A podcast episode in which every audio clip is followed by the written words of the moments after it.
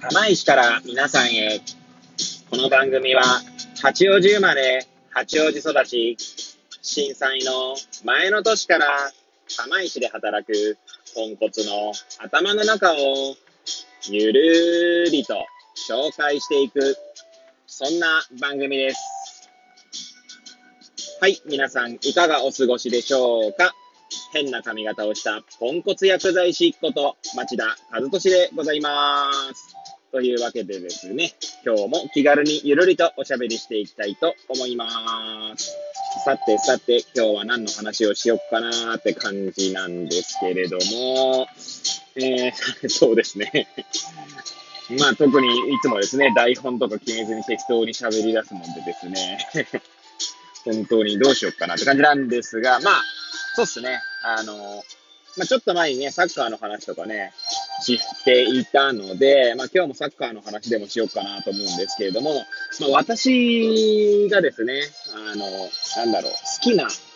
きだったサッカー選手についてちょっと語ってみようかなと思います。はい。えー、特にね、そんなの興味ないよと思うかもしれませんが、まあ、もしよければね、最後まで聞いていただければ幸いでございます。はい。でですね、まあね、好きだった選手はね、いっぱいいるんですけれども、まあそうですね、ポジション別にいろいろ言うとまた、ね、多分今日10分じゃ終わんねえなって感じなので、まあそうですね、私が好きだったチームと選手みたいな形で、えー、語っていこうかななんて思いますね、今日は。はい。で、えー、以前の放送でも言ったんですけど、私あの、ペインリーグをですね、NHK の BS でやっている時に、まあ、スペインリーグ見始めて、でちょうどその時がですね、あの、デポルティボ・ラコルーニャっていうチームが、まあ、強かった時代なんですよね。で、デポルティボ・ラコルーニャというとですね、最近だとあの、柴崎ね、選手が、えー、所属していたチームとしても、まあ、皆さんご存知かもしれませんけれども、まあ、柴崎選手が属してた時はですね、えー、まあその、以前のようなね、以前のようなねって言っちゃ失礼なんですけど、まあ、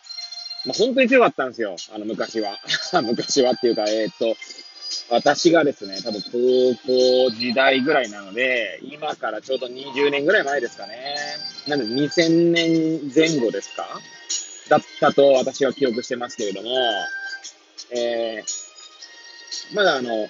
まず、スペインリーグも制してたはずですし、一度ですけどね、その時代にね。はい。あとは、国王杯ですね。スペインの国王杯も確か制してたと思いますし、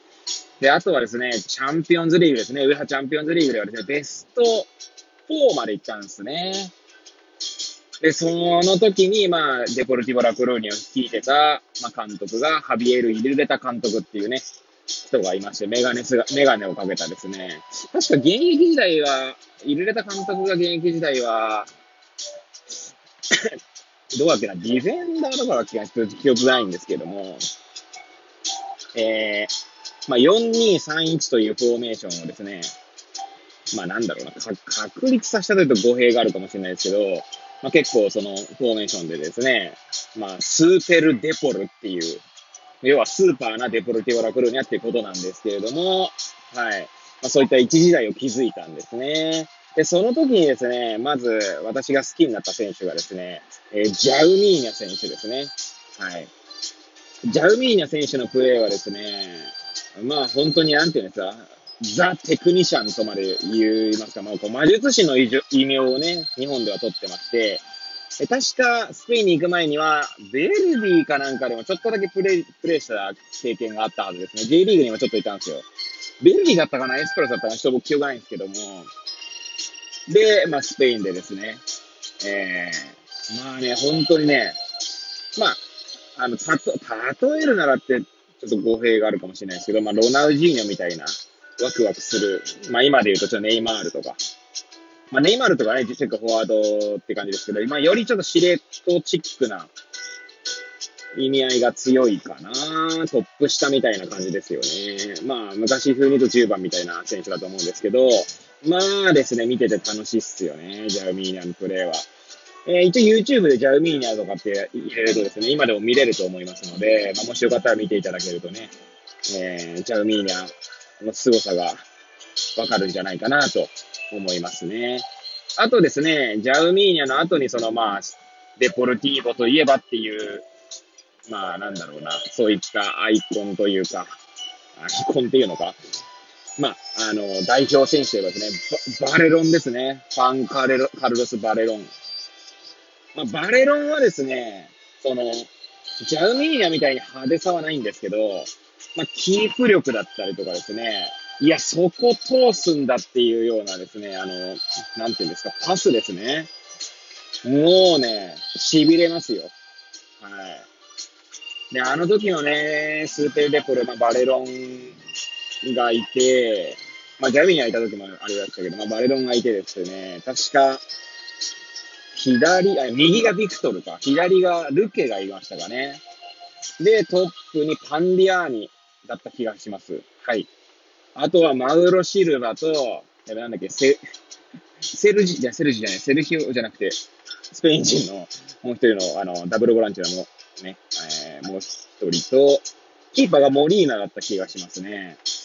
あとはナイベトかなセンターバックが。と、いやー、出てこなくなってきますね、だいぶね。あの当時は11人全部言えたんですけどね。まあ、半分以上言えたので、まあ、よしとしますか。はい。まあ、そんな感じでですね、あの時のデポルティーボはね、本当に強かったなって。